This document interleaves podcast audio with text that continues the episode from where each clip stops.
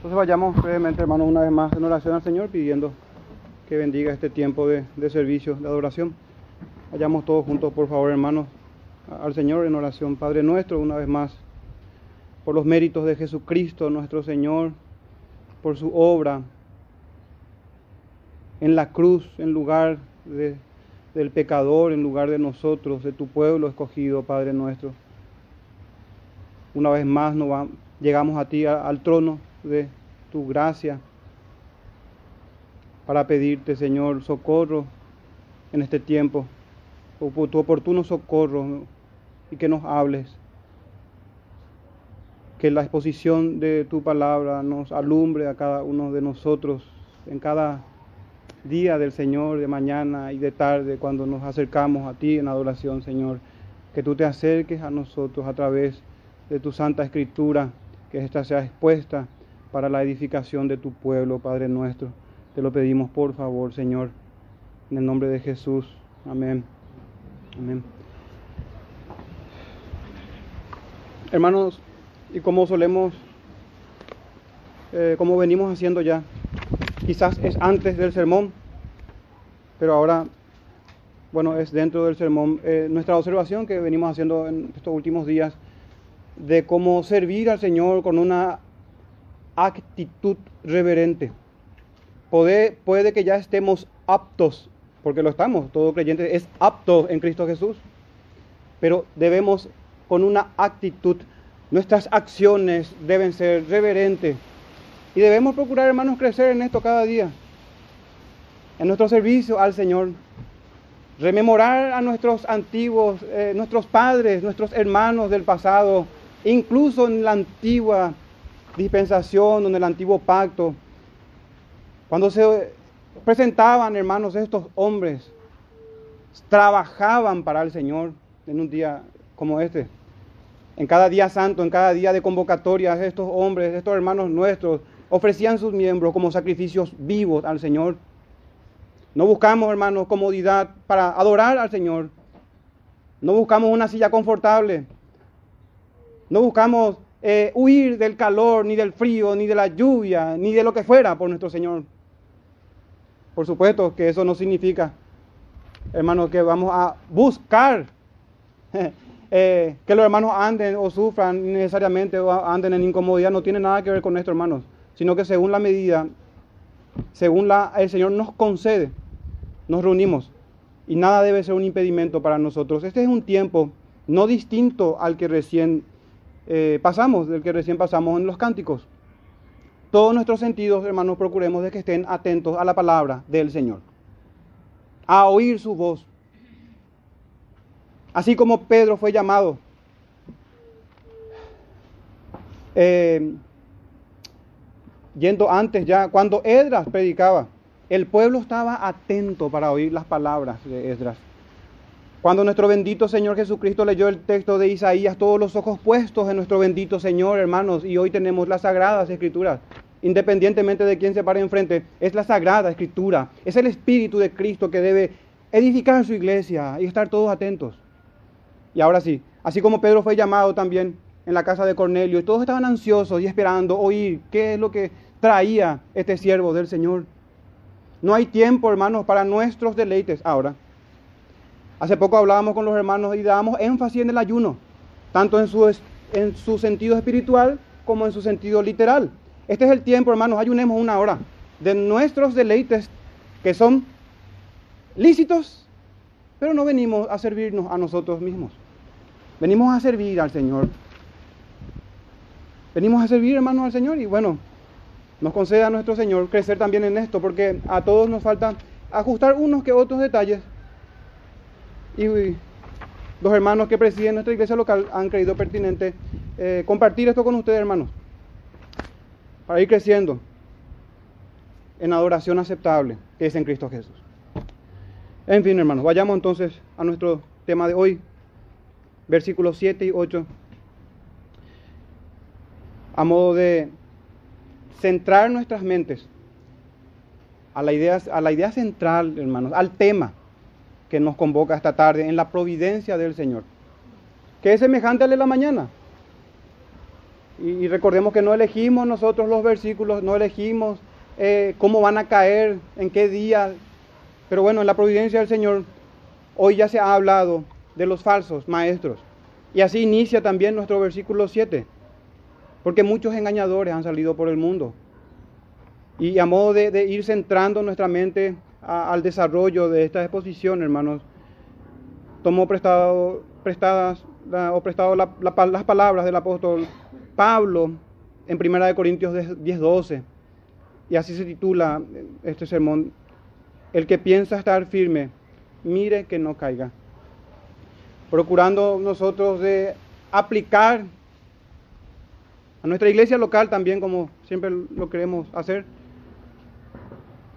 el que piensa estar firme, mire que no caiga. Y una vez, hermano, hermano, debo confesar que para mí fue muy difícil, como siempre me cuesta, eh, encontrar el título. E incluso también eh, bosquejar eh, el sermón. Y bueno, hay hermanos que, que, ayudan en esto. Y el Señor nos bendice también y en, en esta tarea, ¿verdad? Entonces vayan agradecimiento para para los hermanos que siempre están colaborando dentro del presbiterio eh, en esta tarea solemne de predicar. El título, hermano, el que empieza a estar firme, mire que no caiga. Tenemos dos versículos, así también vamos a avanzar eh, eh, en dos puntos consecuentes y consecutivos con estos versículos. En el verso 7 vamos a observar, hermanos, la caída de los inconversos. Verso número 7. Verso número 8, la caída de los creyentes. No hace falta manifestar quizás esto, hermano, que voy a decir, pero eh, sabemos nosotros y conocemos las doctrinas. La caída de un inconverso es muy es, distinto o es distinta la caída a la de un creyente. Es distinto caer para nunca más levantarse, pero la caída, el justo en su caída se levanta una y otra vez por la gracia y preservación de Dios. En el segundo punto, que es la caída de los inconversos, vamos a ver cómo tropiezan los hijos de Dios y cómo es que este texto se escribió para guardar a la iglesia de esas caídas. Repito, hermano, la caída de los inconversos y en el verso 8, la caída de los creyentes. Y hermano, así como ya en la mañana se meditó sobre este tema, en Hoy la carta de Juan, del apóstol Juan, nos convoca, hermano, para volver a tratar del asunto. Volver a tocar esto. De hecho, que el énfasis que las escrituras dan sobre los falsos maestros, hermano, ya nos habla, ya nos enseña, ya nos indica, nos da un indicio de que esto es sumamente importante para la iglesia. El apóstol Pedro también en 2 de Pedro 2.1, pero hubo también falsos profetas entre el pueblo, como habrá entre vosotros falsos maestros, aplicado o aplicable a nosotros hoy. En los tiempos del apóstol Pedro, Pedro traza una línea histórica hasta al principio, al Antiguo Testamento, hablando a su generación, y esto es hasta el fin de los tiempos. El cuidado que hay que tener, hermanos, de falsos profetas que hubo entre el pueblo. Y Pedro dice, habrá entre vosotros falsos maestros. Ven, intercambiable término, falsos profetas y falsos maestros. Y dice que introducirán encubiertamente herejías destructoras. Y Pablo también hablando a Timoteo en una carta pastoral, sabemos que es primera de Timoteo capítulo 4, inicia así, pero el Espíritu dice claramente, atiendan hermano, cómo el Espíritu Santo habla de este tema con toda claridad el Espíritu dice claramente que en los posteros tiempos algunos apostatarán de la fe, escuchando a espíritus engañadores y a doctrinas de demonios por la hipocresía de mentirosos que, teniendo cauterizada la conciencia, prohibirán casarse. Siendo que en esta misma carta pastoral dice que los ministros deben ser maridos de una sola mujer, que deben tener hijos creyentes, hijos obedientes, que debe cuidar bien su casa. Pero acá dice que todo lo contrario, que la fe cristiana en los postreros días apostatará a la fe y lejos de dar cumplimiento a los requerimientos para los ministros, estos van a poner como un requisito para sus ministros la prohibición de casarse. Obviamente el celibato brilla, hermanos, en este texto del catolicismo romano, pero no solamente eso, mandarán a abstenerse de alimentos también que Dios creó, dice. Otra vez el catolicismo romano y otras sectas destructivas en este texto donde el Espíritu Santo profetizó sobre ellos con claridad. Claramente se habla de ellos. Pero no solamente Pedro, no solamente Pablo, también Juan, el apóstol Juan, independientemente de las personas o autores humanos, es el Espíritu Santo, es el Espíritu de Cristo quien habla claramente en toda la escritura sobre los falsos maestros, sobre los falsos profetas.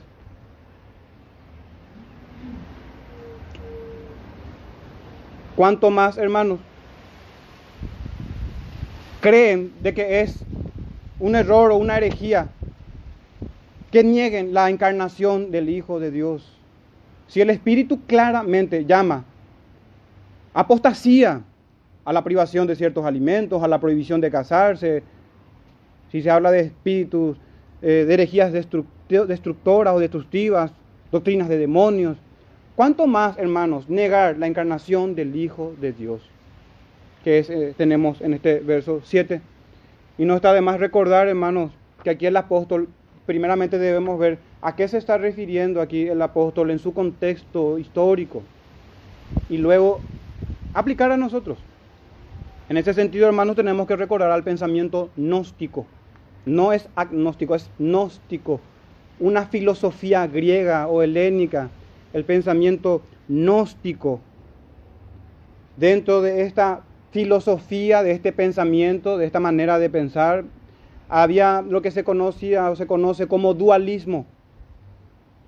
Dualismo entre el alma y el cuerpo, entre lo invisible y visible, entre lo espiritual y lo palpable o tangible o lo terrenal.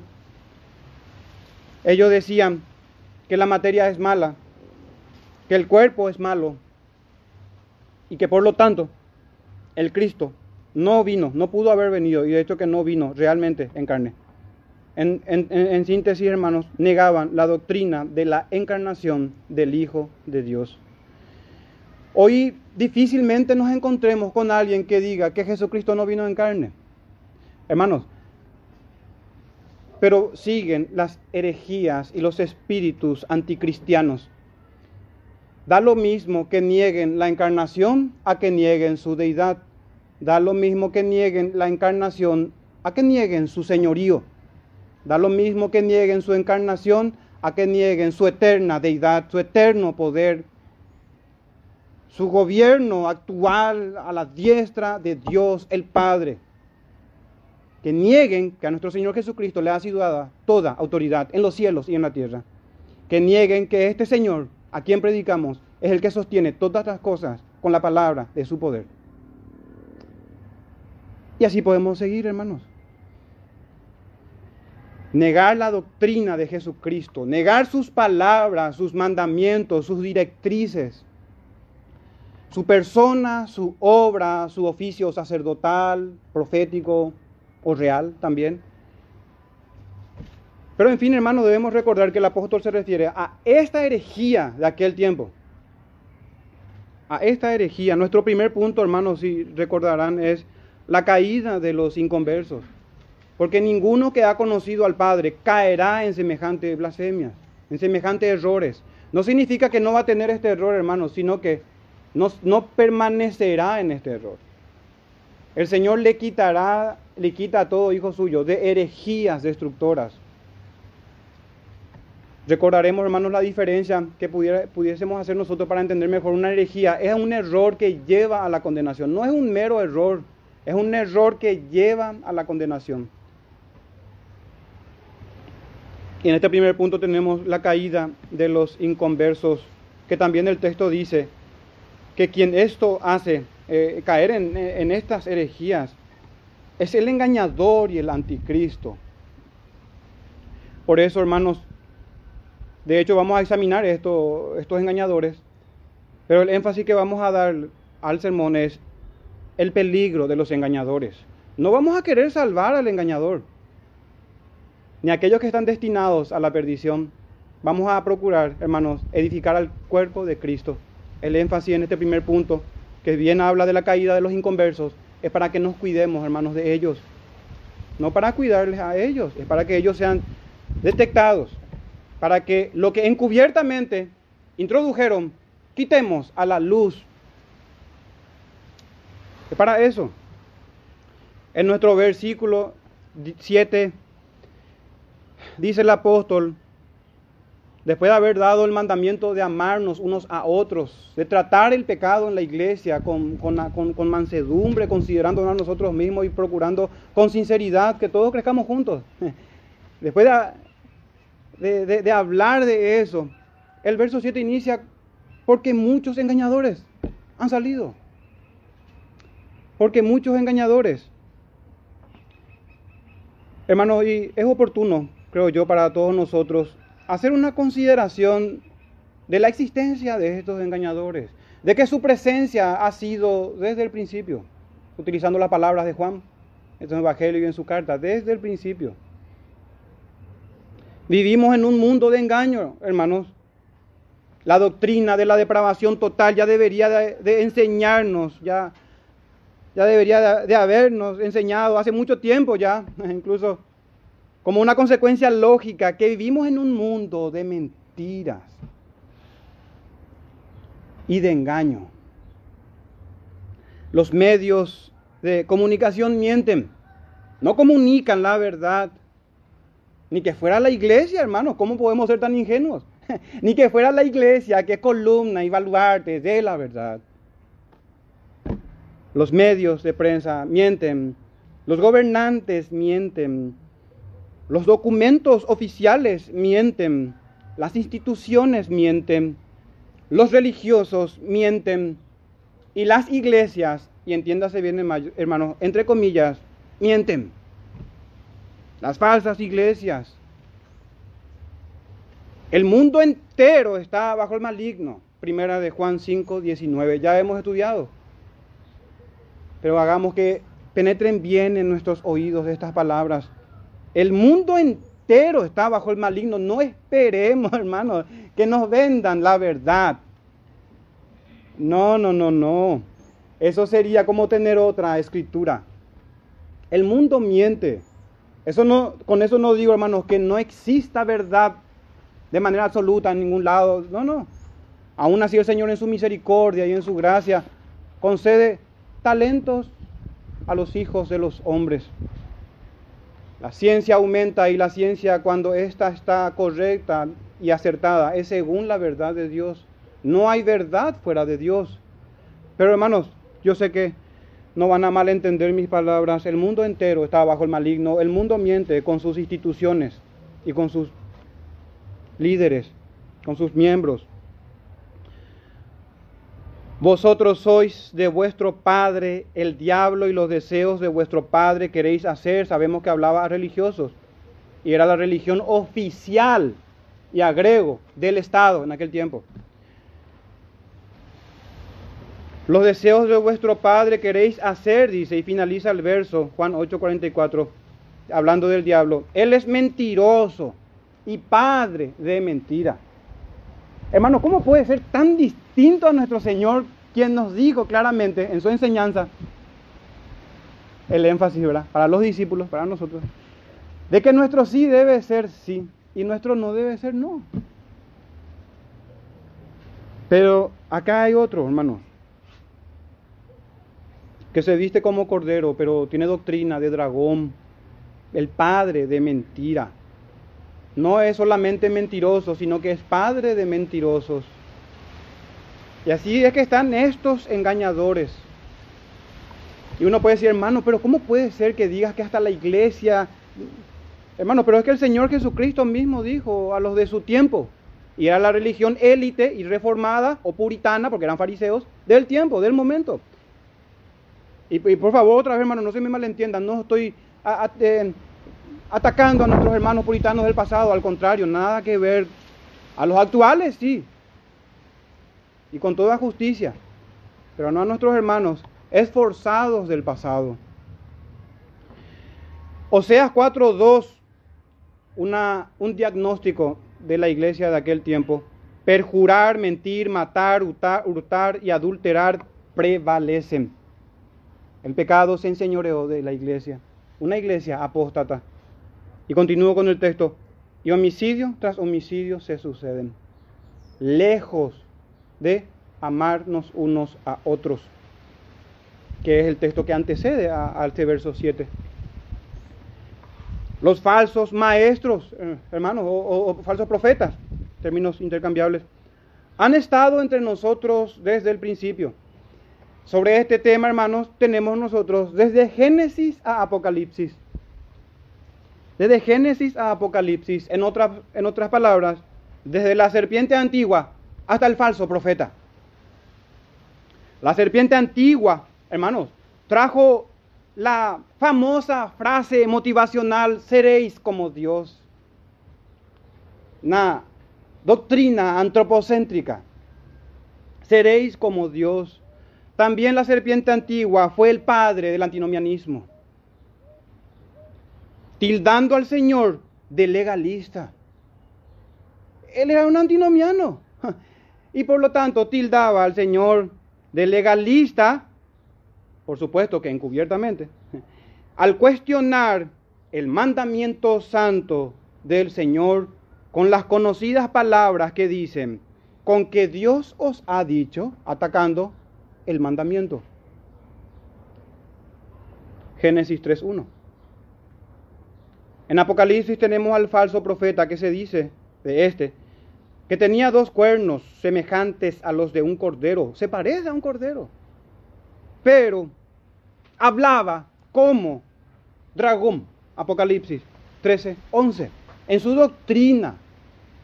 Tiene la doctrina de Balaam que lleva al pueblo a pecar. Y no estaría de más recordar que esta serpiente antigua tentó a nuestro Señor en el desierto, procurando que nuestro Señor desobedezca el mandamiento de nuestro Padre. Entonces, hermanos, la presencia de los engañadores no solamente considero, hermano, que es importante que miremos esto este ministerio de iniquidad que irá hasta el fin de los tiempos, sino también que contrastemos, hermanos, la cantidad de falsos maestros en comparación con la escasez de verdaderos mensajeros del Señor. La mies a la verdad es mucha, mas los obreros pocos, dijo nuestro Señor en Lucas 10.2. Y por el contrario, cuando nuestro bendito Maestro, Divino Señor, en el Sermón del Monte, en Mateo 7:14, predicó sobre la puerta estrecha. Recordarán, hermanos, dice que angosto es el camino que lleva a la vida. Y acá agrega nuestro Señor, Mateo 7:14, al finalizar el verso 14, dice, pocos son los que la hallan, pocos son los que la encuentran. Guardaos de los falsos profetas. ¿Ven hermanos? Esta conexión abundan, son muchos, los obreros pocos, la verdad escasea y es difícil de encontrarla. Pero muchos falsos maestros han salido por el mundo y el Señor ha determinado que así sea, hermanos por motivos y propósitos que solo Él en su santa voluntad y sabiduría inescrutable, solo Él ha determinado y solo Él sabe los motivos que por los cuales están estos hombres.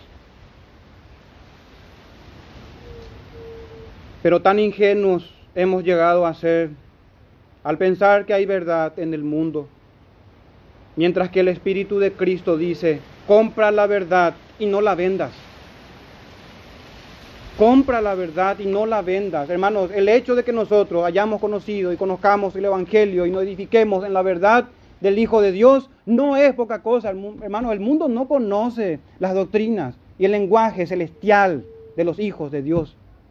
El mundo no tiene ni idea y piensa que va a camino de vida eterna, a caminos rectos según entienden ellos y su fin es muerte. Van en un camino espacioso. Lo único que es necesario es nacer para transitar sus veredas. Eso es lo único que necesitas. Pero el camino que lleva a la vida eterna en un peregrinaje es un camino de santidad. Habrá calzada y se llamará santidad. El camino es estrecho, la puerta también. Angosto es el camino, estrecha es la puerta, difícil entrar, esforzado por entrar. Esto es lo que dijo nuestro Señor. Esto es lo que dijo el Señor. Combatiendo en contra del pecado, resistiéndolo, si es necesario, hermanos, hasta la muerte, en contra del mundo, de sus corrientes, de los deseos de los ojos, de la vanagloria del púlpito o de la vida, de lo que sea, todo tipo de vanagloria, por más de que se pinte de religión, se vista de piedad, no. El engaño es terrible, los falsos profetas abundan, la verdad escasea, los falsos oh, ministros, hermanos, están como lobos rapaces, y los verdaderos profetas del Señor, como en los tiempos de Elías, escondidos a veces en cuevas, perseguidos, azotados, rechazados, injuriados. Ese es el testimonio de los verdaderos siervos del Señor. Mas hay cuando todos hablen bien de ustedes, porque así hacían con los falsos profetas.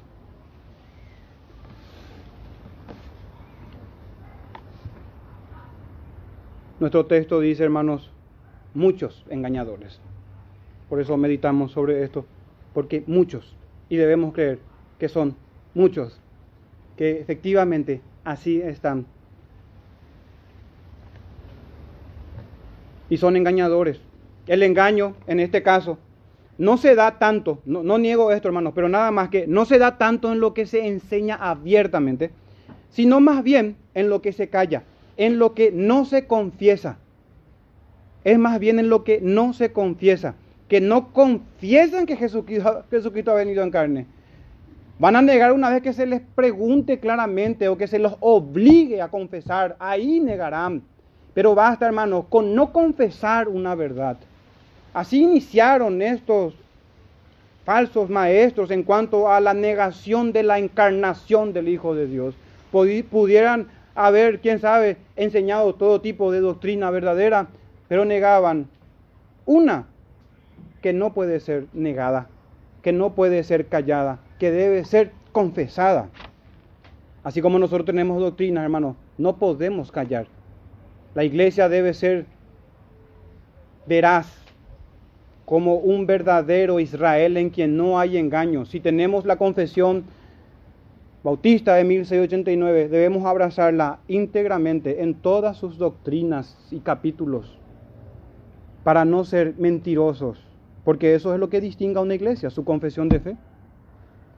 Por dar nada más eh, un ejemplo. Pero nadie va a estar enseñando, yo no creo en este capítulo ni en este otro, porque eso sería evidente. más bien, hermanos, el silencio. El silencio.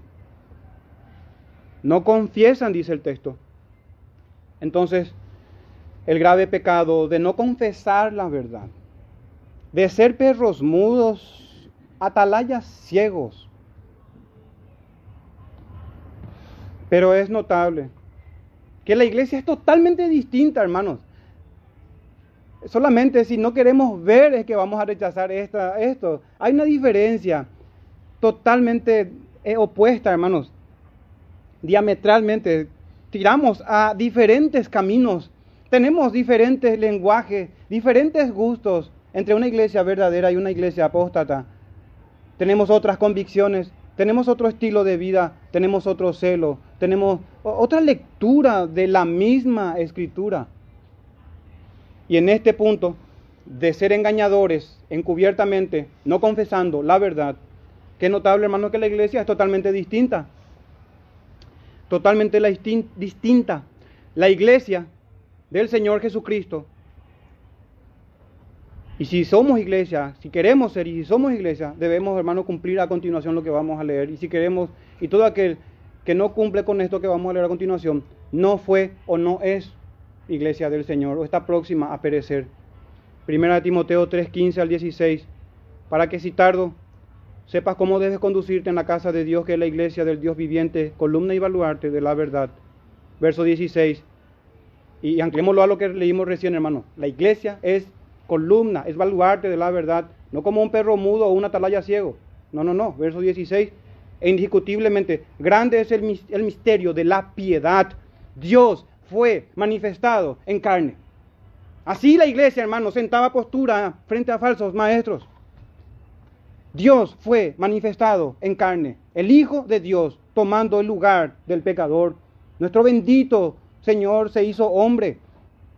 Él es nuestro Emanuel, Dios con nosotros. Gozo en los cielos, paz para con los hombres. El Señor ha enviado a su prometido, es en la encarnación bendita de nuestro Señor.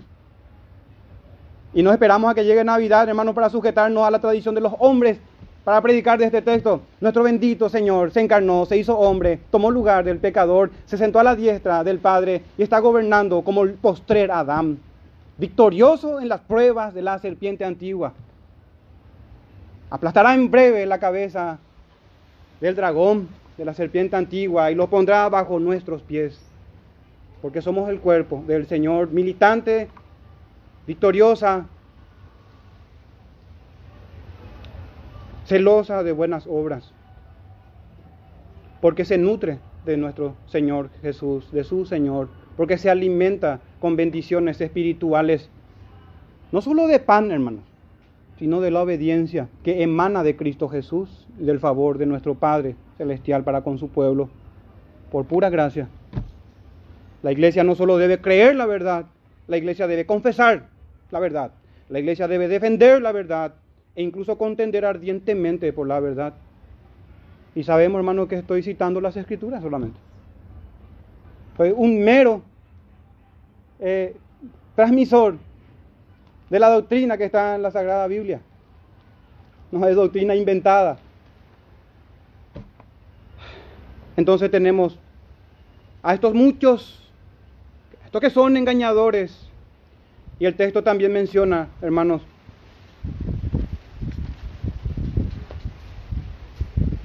aparte de esto que no confiesan, que Jesucristo ha venido en carne, totalmente opuesto a la iglesia, quien esto hace es el engañador y el anticristo. Y recordemos, ya no se va a no confesar que Jesucristo ha venido en carne. Pero hay muchas cosas que la iglesia no confiesa. La iglesia debe confesar y sentar posturas. No podemos estar divididos, cavilando entre dos pensamientos, si al mundo o al Señor, si a a Cristo, si el templo de ídolos o vamos a ser templo del Señor, si será casa de comercio o será eh, casa de oración. No podemos, hermanos. Porque quien procede de esta manera, dice nuestro texto, quien esto hace ¿Saben quién está detrás de todo esto, hermano? El engañador y el anticristo. El engañador y el anticristo. Sabemos, porque ya hemos estudiado en primera de Juan, cuando el apóstol habla del espíritu del anticristo que opera en los falsos maestros. En primera de Juan 4.3. Y todo espíritu que no confiesa que Jesucristo ha venido en carne no es de Dios, y este es el espíritu del anticristo. El espíritu del anticristo, hermano, no es como nuestro bendito Dios. El Espíritu Santo está en todas partes, conoce todas las cosas, porque es Dios. Pero el espíritu del anticristo no. Sin embargo, su doctrina está en cada uno de sus ministros. Y así es que tiene una gran influencia en el mundo entero. Porque obra a través de sus ministros, quienes se visten necesariamente como ángeles de luz, como ministros de justicia. Como ministros de justicia. Pero en primera de Juan 4.3, texto que acabamos de leer, este es el espíritu del anticristo, el cual habéis oído que viene y ahora ya está en el mundo. Hermanos, el espíritu del anticristo no se fue, permanece hasta hoy y está en el mundo permanece. Pero acerca de este tema, hermanos, una creencia particular mía también, porque yo sé que hay al menos dos posturas en cuanto a este anticristo, que si bien es cierto que desde los tiempos de nuestro Señor el espíritu del anticristo estaba ya en acción, y en un sentido desde el principio el espíritu antimesías, antipromesa, si podemos decir, antievangelio, siempre estuvo obrando en contra de la simiente prometida, que era el Cristo el ungido, el Mesías, siempre atentando en contra de los reyes de Israel, de los profetas del Señor y de los sacerdotes del oficio sacerdotal, siempre en contra de esta mediación, siempre en contra de la religión verdadera. Es que siempre estuvo el espíritu anticristiano. Se manifestó claramente en la venida de nuestro Señor Jesús el Cristo, el espíritu del anticristo que se opone a Jesús el Señor. Pero yo sé también, hermanos, que aparte de eso, y mi convicción también es, hay gente que, hermanos, que eh, creen de que la enseñanza de la escritura eh, va hasta ahí, y es una postura respetable. Eh, pero yo tengo, hermano, la tendencia también de pensar de que el texto santo, en otro, en segunda de Tesalonicenses, también habla de un anticristo. Muchos hermanos serios, piadosos, respetables. Incluso dentro de nuestra iglesia local podemos tener la postura eh, anterior, nada más que queda hasta ahí. Pero yo creo, hermanos, también de que la Escritura enseña de que habrá un hijo de perdición. Que estos ministros de iniquidad, hermanos, seguirán hasta que vendrá aquel inicuo que el Señor matará en su segunda venida. Segunda de Tesalonicenses 2, del 3 al 4, nadie os engañe en ninguna manera, porque no vendrá, habla de nuestro bendito Señor, sin que antes venga la apostasía y se manifieste, y esto es lo que falta, porque la apostasía tenemos en abundancia, y se manifieste el hombre de pecado. Satanás siempre, hermanos, se ocupó, o este espíritu también del anticristo, en emular, en imitar a Cristo. El espíritu del anticristo es uno que se opone a Cristo. La oposición a veces es abierta y la oposición a veces es imitándole a él, a su persona, adulterando sus doctrinas, sus mensajes, para que la iglesia se extravíe de la verdadera fidelidad a Cristo, adorando a otro y sirviendo a otro Jesús. En esta labor anticristiana, segunda de Tesalonicenses dice que se manifestará, así como Cristo se manifestó en carne. Este espíritu anticristiano se manifestará también se manifieste el hombre de pecado. Si nuestro bendito Señor es el hombre de la obediencia, de la rectitud, de la santidad, acá vendrá otro que antes de ese gran día del Señor, dice que se manifestará el hombre de pecado, el hijo de perdición, el cual se opone y se levanta contra todo lo que se llama Dios, pero no es que está en contra de, la adoración, hermano, no, dice, o es objeto de culto. Tanto que se sienta en el templo de Dios como Dios, haciéndose pasar por Dios, hermano.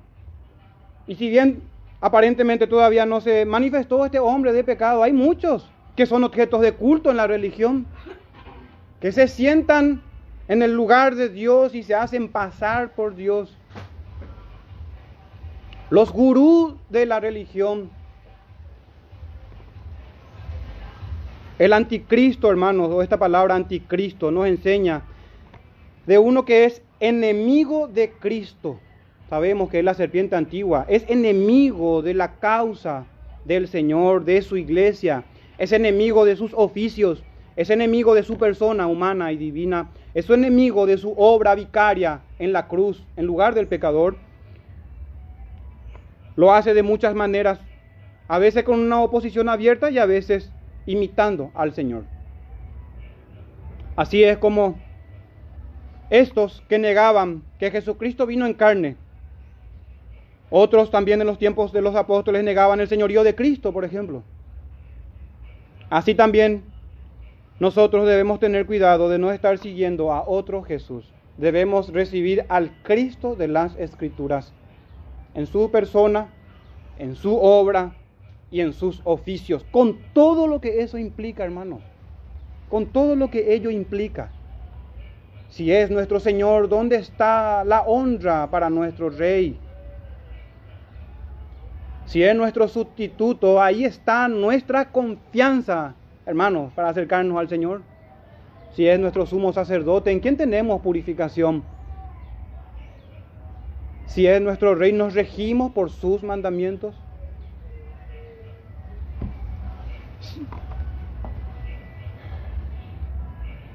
Y es impresionante, hermanos, pero es que esto es verdad. Porque hay algunos que predican otro Jesús. Porque si viene alguno predicando a otro Jesús, que el que os hemos predicado, y finaliza el texto, bien lo toleráis. Y habla de otro espíritu, también de otro evangelio, segunda de Corintios 11:4. ¿Y quién es que está detrás de esto, hermanos, que acabo de decir? En el versículo anterior está, segunda de Corintios 11:3. Porque me temo que como, que como la serpiente con su astucia engañó a Eva, vuestros sentidos sean de alguna manera extraviados de la sincera fidelidad a Cristo el Señor. Así como Eva, hermanos, fue engañada, así la iglesia es engañada por estos engañadores. Es la doctrina, hermanos, que claramente se revela en las escrituras. Nuestro segundo punto, hermanos, la caída de los creyentes. Habiendo visto, hermanos, recién la caída de estos hombres, falsos maestros, destinados a esa condenación, y guardarnos nosotros de no ser uno de ellos, guardarnos nosotros de no caer en sus maquinaciones, de no ser extraviados, que nuestros sentidos se extravíen. Vayamos al segundo punto, verso 8, la caída de los creyentes, el peligro que hay en los tropiezos de una vida cristiana, porque sabemos, hermanos, que el creyente tiene vida eterna. Nuestro verso 8 inicia con esta solemne advertencia, mirad por vosotros mismos. Recordamos la palabra del Señor, acordaos de la mujer de Lot. Acordaos de la mujer de Lot. Mirad por vosotros mismos, dice el, el apóstol Juan. Y hermanos, así como el discípulo aprende de su maestro, jamás el discípulo es mayor que su maestro, pero sigue sus pisadas. Así el apóstol Juan, siguiendo las palabras del Señor, conformándose a ellas, es que dice esto, esta advertencia de mirad. En Mateo, Mateo 13:5 nuestro Señor dijo también, mirad que nadie os engañe. Hermano, abunda la escritura sobre el engaño. Mirad que nadie os engañe, hablando de engañadores, porque vendrán muchos en mi nombre diciendo, yo soy el Cristo. Pero hermanos, otra vez no seamos ingenuos y busquemos literalmente uno que venga y tropiece en este verso hoy. Ya nadie hoy va a presentarse, yo soy el Cristo. No, no, no, no, no. Pero es objeto de culto, por ejemplo. ¿Se lleva la gloria del Señor? ¿O es como Juan, quien dijo que es necesario que yo mengüe?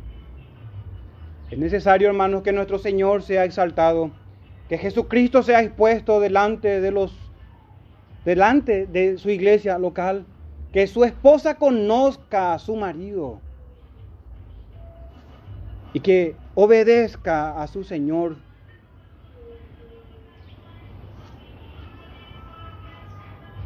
Nuestro texto dice, hermanos, el fruto, habla del fruto de vuestro trabajo, dice el texto, para que no perdáis, dice, el fruto de vuestro trabajo, sino que recibáis galardón completo. Una palabra conocida dentro del mundo evangélico es esta palabra, galardón, los galardones. Hermanos, y una vez más, quiero citar las palabras del Señor Jesús, porque Él fue quien dijo, hermanos, en sus evangelios, en los sinópticos, que nadie, no hay nadie que haya dejado casa, padres, hermanos, o mujeres, o hijos, algunas de estas cosas, algún sacrificio, todo aquel discípulo del Señor algo va a tener que dejar, hermano. A no ser que viva en el mundo de las maravillas. algo va a dejar porque tiene que abandonar el mundo. Pero dijo nuestro Señor, eh, y el texto de Lucas 18, 29, de cierto os digo, dice el Señor, que no hay nadie que haya dejado casa o padres o hermanos, mujeres, hijos, por el reino de Dios. Recordemos el reino de Dios y su justicia. Eh, importante eso. Por el reino de Dios, que no haya de recibir mucho más en este tiempo y en el siglo venidero, hermanos. ¿Saben qué? La vida eterna. La vida eterna. La definición de galardón, hermanos, puede ser, de hecho, que el diccionario Strong eh, da, estas, eh, estas palabras como sinónimos. Pago, salario, recompensa, puede ser también. Premio honorífico, que se concede a alguien por haber prestado determinados servicios. Que el Señor es galardonador, hermanos. Y no se olvida del servicio de sus santos, a pesar de que Él mismo haya sido quien haya obrado, quien obra en nosotros. Es Él mismo. Y me gustaría, hermanos, que si pueden ir o, leer, o escuchar con mucha atención, igual en Primera de Corintios capítulo 3. Vamos a dar una lectura rápida del verso 5 al 15 sobre esta doctrina. Dice así la palabra del Señor, 1 Corintios 3, 5. ¿Qué pues es Pablo y qué es Apolos? Servidores por medio de los cuales habéis creído.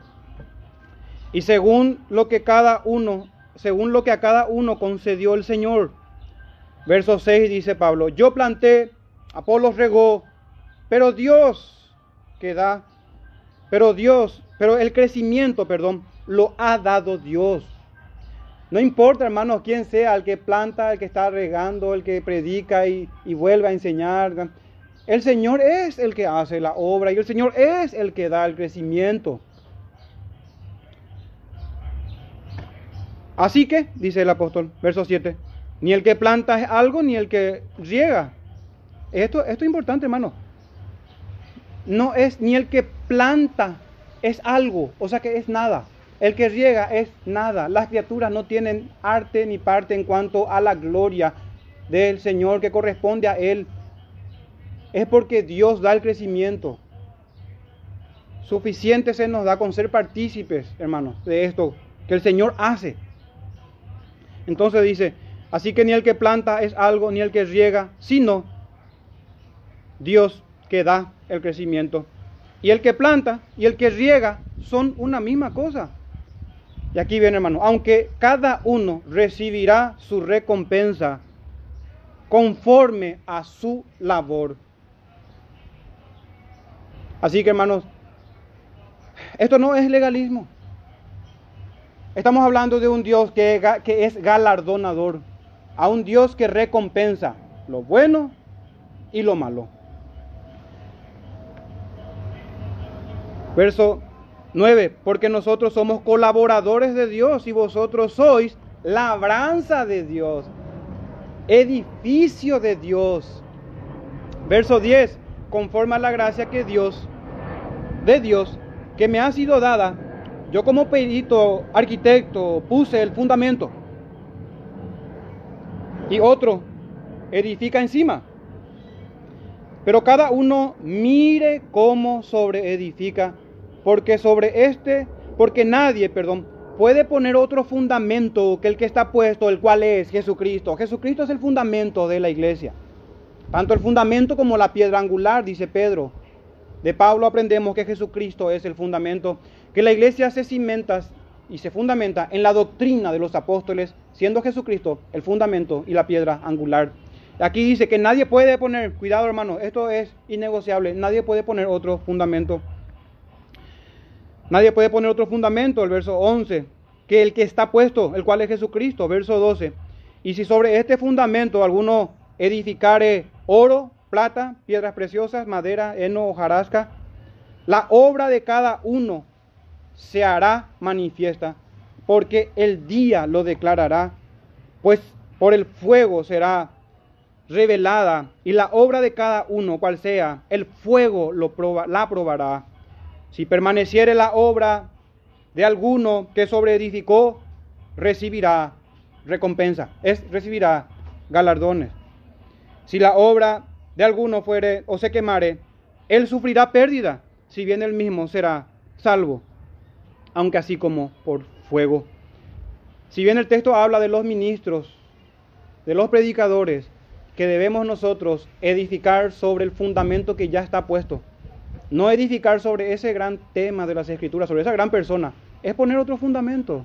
No podemos poner a Pedro como fundamento, no podemos poner a los hombres como fundamento. Y aun cuando edificamos sobre Cristo, cuidado cómo edificamos.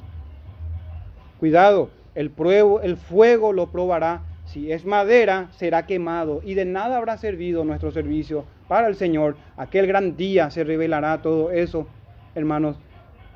La única opción que nos queda es edificar con un material de oro que resista la prueba del fuego y se purifique en ella y persevere para vida eterna.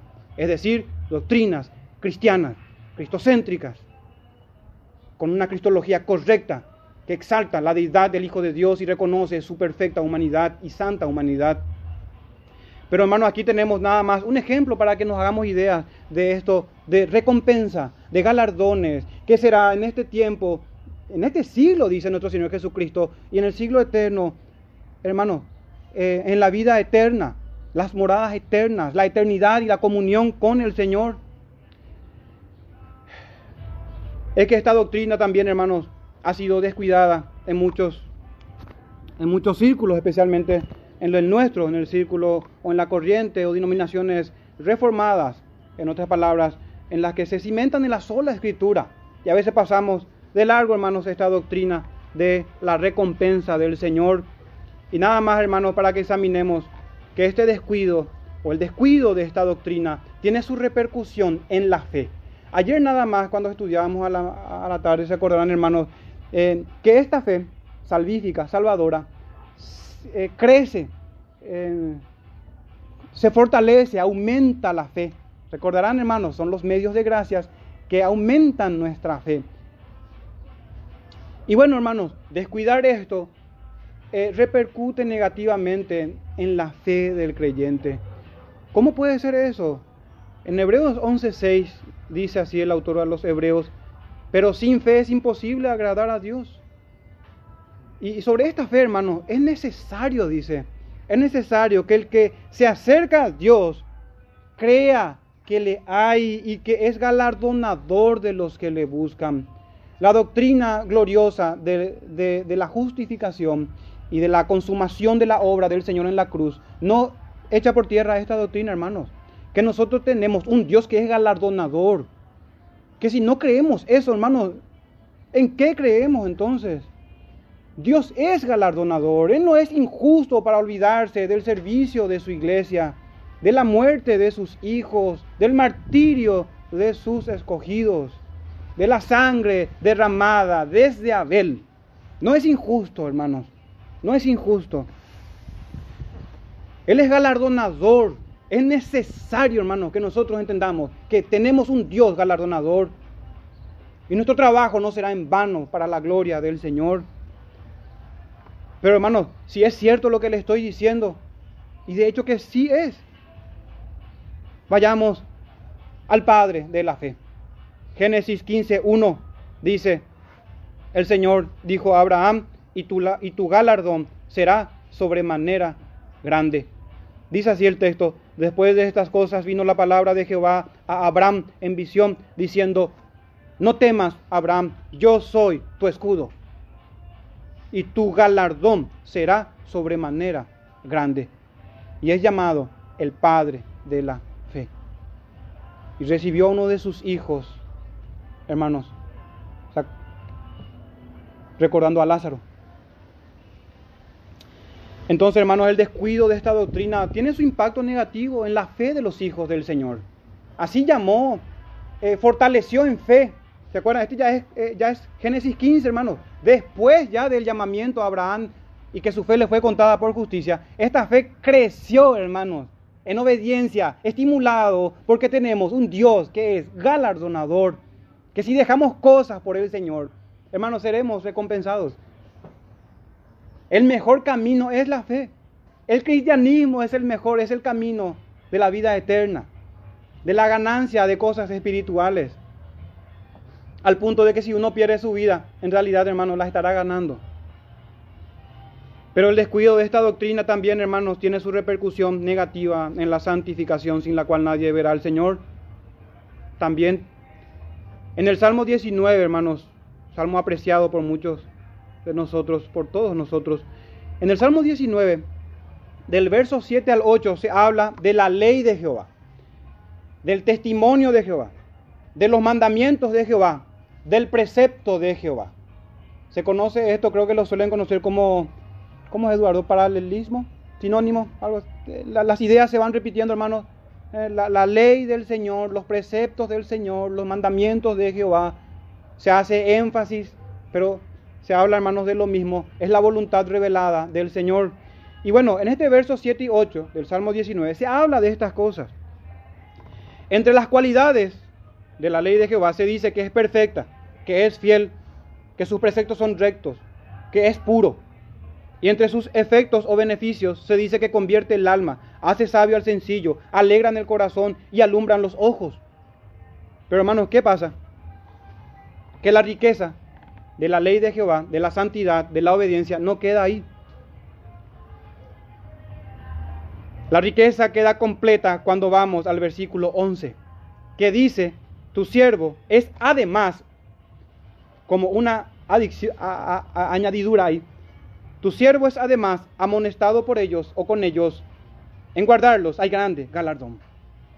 La salvación no es por obra, hermano, pero crean que hay al Señor y que Él es galardonador de los que le buscan, de los que le obedecen. Esta doctrina, hermanos, va a afectar nuestra santificación de manera positiva si la consideramos y creemos que el Señor no es injusto para olvidarse del servicio de los santos. El descuido de esta doctrina, hermanos, es una afrenta a la justicia y al juicio de Dios. ¿Por qué?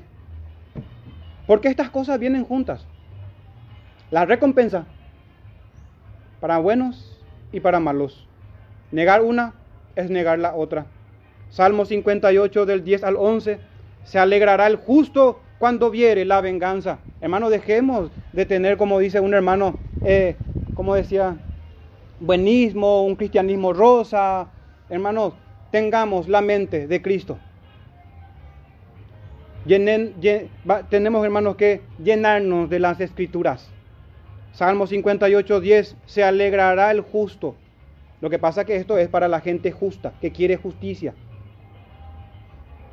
Se alegrará el justo cuando viere la venganza. Obviamente de parte del Señor. No venganza, no nuestra. Cuando viere la venganza, sus pies lavará en la sangre del enemigo. El Señor traerá, hermanos, esta victoria a su iglesia. Hay que dar, hay que ser pacientes en la fe. El Señor traerá esto. Sus pies lavará en la sangre del impío. El Señor mismo, hermano, hará esto. Verso 11. Entonces dirá el hombre, pero, nosotros decimos ya hoy, hermanos, si es que estamos asimilando la enseñanza, entonces dirá el hombre, ciertamente hay galardón para el justo, ciertamente hay Dios que juzga en la tierra. Hermano, este tema de los galardones, de las recompensas, viene aparejado con la justicia de Dios, que el Señor es justo. No abrazar esta doctrina es a Dios injusto, es privarle de unos de sus atributos santos del Señor. Apocalipsis 22, 12, he aquí yo vengo pronto y mi galardón conmigo. El Señor no viene solo, hermanos. Esta doctrina aún va hasta la segunda venida, aún eh, afecta a la escatología sana. El Señor viene y su galardón con él. El texto dice, para recompensar a cada uno, sea según sea su obra. Según sea su obra. Y hermanos, no debería de sorprendernos esta doctrina, ya que nuestro bendito Salvador fue quien enseñó que nuestra limosna sea en secreto, para que nuestro Padre, que ve en lo secreto, nos recompense en público. Es así, hermanos, Mateo 6:4. Es notable porque tanta es la desviación hoy que se llega al colmo de llamar legalismo a la palabra de Dios. Se llama legalismo a la doctrina de Cristo y todo aquel que no persevera en ella no es de Dios. Para ir, hermanos, cerrando nuestra exposición esta tarde. Exhortación final. Cuidado con el exceso de confianza. Cuidado, hermanos, con el exceso de confianza. Cuidado con decir, no, son solamente galardones lo que voy a perder, pero tengo vida eterna. Qué, qué, qué grave error. Qué grave error, hermanos. Esos galardones son por la fe que se obtiene un buen testimonio y recompensa del Señor. Si, si no hay recompensa, hermanos, probablemente, y lo más probable es que uno no haya sido salvo. ¿Cómo va a estar sin recompensa absoluta? Ahora, si uno piensa solamente perder recompensa, ese es un pensamiento totalmente impío y malvado. Cuidado, hermanos, con el exceso de confianza en este punto. De Esaú se dice que fue, y están estas palabras, desechado y no hubo oportunidad para el arrepentimiento, aunque lo procuró con lágrimas. Hebreos 12, 17. ¿Quién nos garantiza que nosotros con nuestras lágrimas convenceremos al Señor el día de mañana, cuando ya no haya oportunidad? Hermanos, cuidado, no debemos tentar al Señor cuando escuchamos su voz. Ya no hubo, fue desechado y punto, terminó, ya no hay lugar. Puede llorar, puede lamentarse, puede hacer todo lo que quiera y caminar como un peregrino a la ciudad celestial y será condenado. No importa el esfuerzo que haga, no importa la capacidad, no importa el querer ni el hacer, el Señor le desecha y nos desechará si nosotros jugamos con Él. Él no puede ser burlado. Es nuestra alma la que es burlada. Somos nosotros los engañados. Cuidado, hermanos. Si Esaú no encontró lugar para el arrepentimiento, ¿quién nos garantiza que nosotros lo encontremos? En Mateo 27 tenemos otro ejemplo y de Judas se dice que devolvió, estas son palabras literales de la escritura, hermano, devolvió arrepentido las 30 piezas de plata a los principales sacerdotes y a los ancianos. Mateo 27, 3. Y el verso 4 dice, diciendo, yo he pecado. Arrepentido, dice, tiene todo, tiene la confesión, el que se arrepiente. Nadie le dijo que tiene que arrepentirse, nadie le guió, le indujo, eh, cosa que es importante hacer entre hermanos, guiarnos al arrepentimiento. Hermano, de por sí solo, arrepentido, fue y confesó su pecado a donde tenía que ir, que es el sacerdocio. Eran los sacerdotes, se supone que ellos tenían que guiar al arrepentimiento y recibir a esta persona, diciendo yo he pecado, entregando sangre inocente, mas ellos dijeron, ¿qué nos importa? ¿Qué nos importa a nosotros? Allá tú. ¿Cómo es que este arrepentimiento, hermanos, termina en condenación? ¿Cómo es que esta confesión de pecado, yo he pecado? Porque el pecado de Pedro no fue menor. Negar con blasfemias al Señor, insistentemente otra vez, y en su rostro, mirándole a la cara. Pero ¿qué diferencia hay, hermanos? La diferencia está en el Señor Jesucristo. Un hombre estaba en Cristo y el otro estaba en Adán. Un hombre estaba en Cristo Jesús y el otro estaba sin Cristo Jesús, sin Cristo el Señor. Él dice el texto que se arrepintió, que yo he pecado, confesó, pero en la providencia del Señor no encontró nadie que le guíe al arrepentimiento, que le disipule a este hombre, encontró el suicidio, la autodestrucción. Y así tenemos, hermanos, dos ejemplos, uno en cada testamento para que aprendamos a temer a Jehová y a no jugar con sus cosas santas, a no jugar con las cosas del Señor, a no jugar a ser iglesia, a no fingir ser discípulos.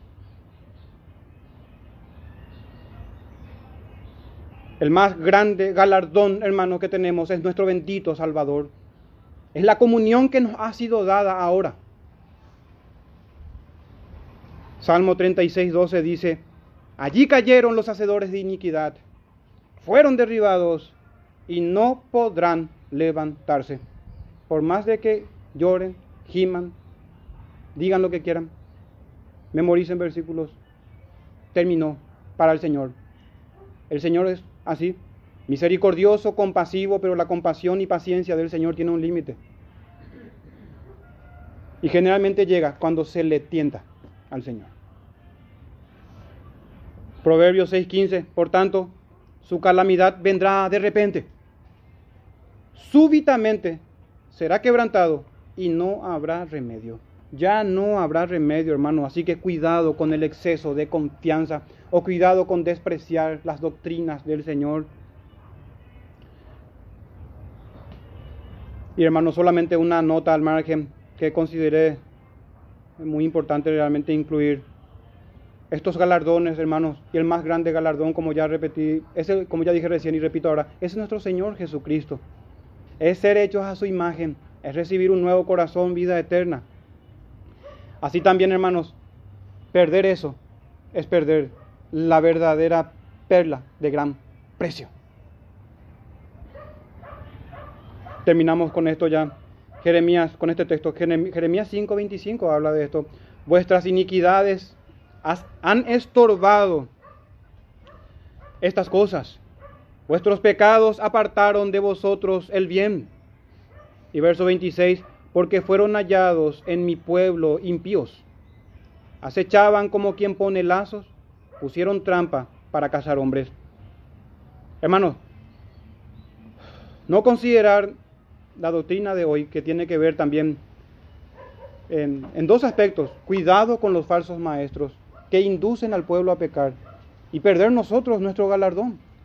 Cuidado hermanos, porque en un sentido negativo o en un sentido opuesto podemos estar cayendo en este verso que las iniquidades han hecho un estorbo, que los pecados han separado del Dios, de nuestro Señor, de su pueblo o a su pueblo de su Señor.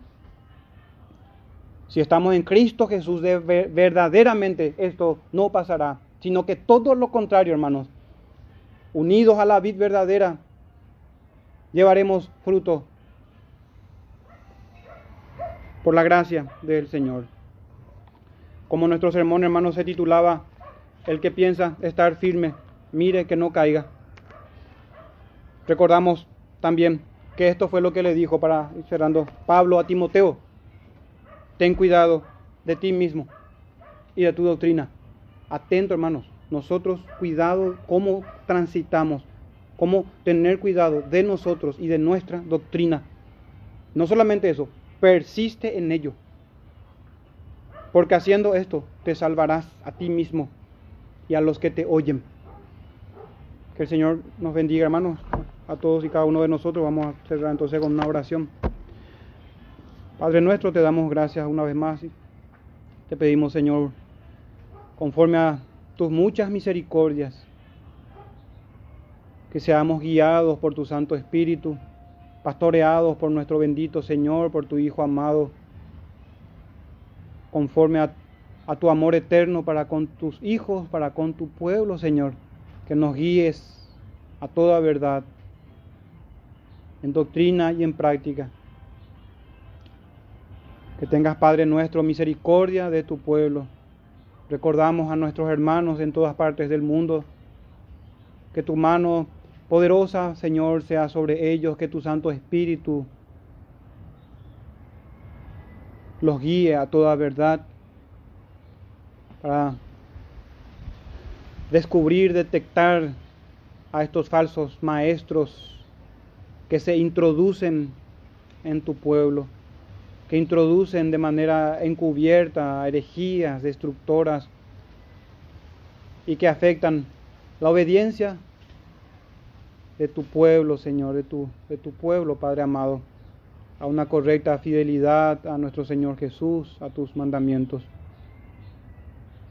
Nos encomendamos, Señor, a la palabra, al poder de tu palabra, a tu gracia eterna a tu cuidado paternal, a la guía de tu Santo Espíritu, al discipulado de nuestro bendito Señor Jesús, quien nos gobierna. Nos encomendamos, Padre nuestro, a ti y lo hacemos en el nombre de nuestro Señor Jesús. Amén.